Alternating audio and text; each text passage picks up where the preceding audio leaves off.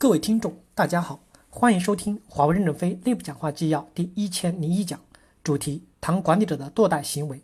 徐志军在 PSST 体系干部大会上的讲话。接上文，三为上以领导为核心，不以客户为中心。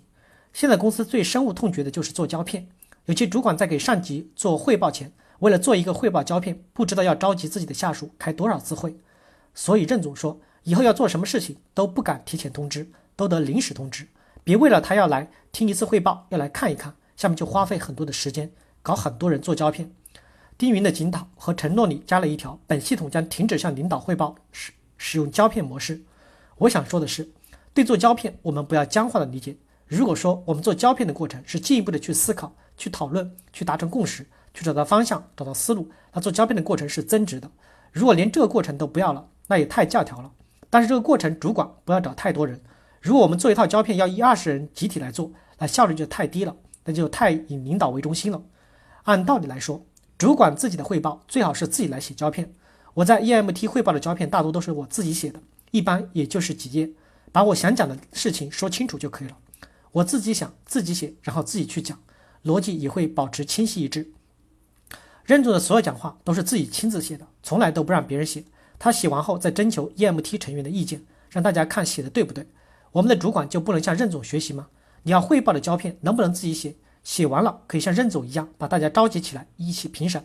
你要自己写的话，我相信不会超过很多页，也不会弄得花花绿绿，搞得那么漂亮。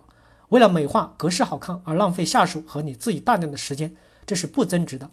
不能以领导为核心，我们首先不能要组织大队人马来写汇报的胶片，我们要做增值的部分，坚决不做不增值的部分。不以客户为中心，讲的多了就不多讲了。上一次封闭在酒店研讨了两天，以客户为中心。软件公司在 AIS 做 BBS 就是典型的不以客户为中心的案例。客户要的东西本来都已经投标了，满足了客户的要求，后来我们自以为是把它换掉了，结果导致了客户的不满，这是典型的不以客户为中心的案例。第四，推卸责任，遇到问题不找自己的原因，只找周边的原因。马店案例反映出，面对问题，部分高级主管已经形成的习惯，首先是搞清楚是别人的问题。那就跟自己没有关系了。如果发生任何事情，主管都习惯的先看自己有什么问题，先把自己的原因找出来，那么真正的原因就出来了。但我们最习惯的却是先找别人的问题，不找自己的问题。还有一种情况就是老担心别人做不好，不担心自己做不好。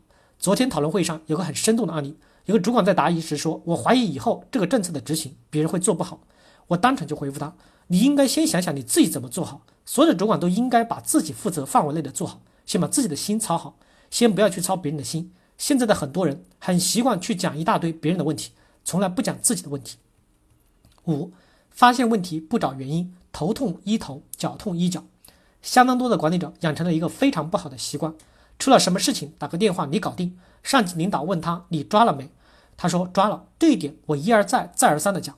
我们要向董事长孙总学习。孙总遇到事情要么不主管，要管就一定会刨根到底，一定要把最核心的原因找出来，然后再去解决。马来的事情是这样的，AIS 也是这样，出了问题后，整个过程就是投诉，就是指责，却不知道到底是什么原因。邓彪是亲自到现场以后，把 AIS、BBS 项目过程全部复原，才知道是什么原因。我们各级主管发现问题以后，有没有找到根因？或者说我们根本没有去找，我们只是打了一个电话或者批示了一下，这样怎么能够把事情搞透彻？怎么能够找到解决方法？怎么能够真正的解决问题呢？六，只顾部门局部利益，没有整体利益。马德的案例已经讲得很清楚了，这种情况比比皆是。有些主管为了自己的部门利益，明明知道影响公司利益，明明知道公司的想法和要求，却在下面想方设法，花了很长时间精力去搞他的小九九。尤其涉及到他们有业务拆分和整合，团队和人员要划分的时候，都表现得非常的明显。其实这些行为，上级领导都是知道的。你这样做，公司怎么敢交给更大的责任？如果你的责任更大，你更以局部利益为主的话，那以后公司的整体利益谁来保证？你不要以为自己在下面做了小九九，别人不知道，总有两方人嘛，总有人会说出来的。感谢大家的收听，敬请期待下一讲内容。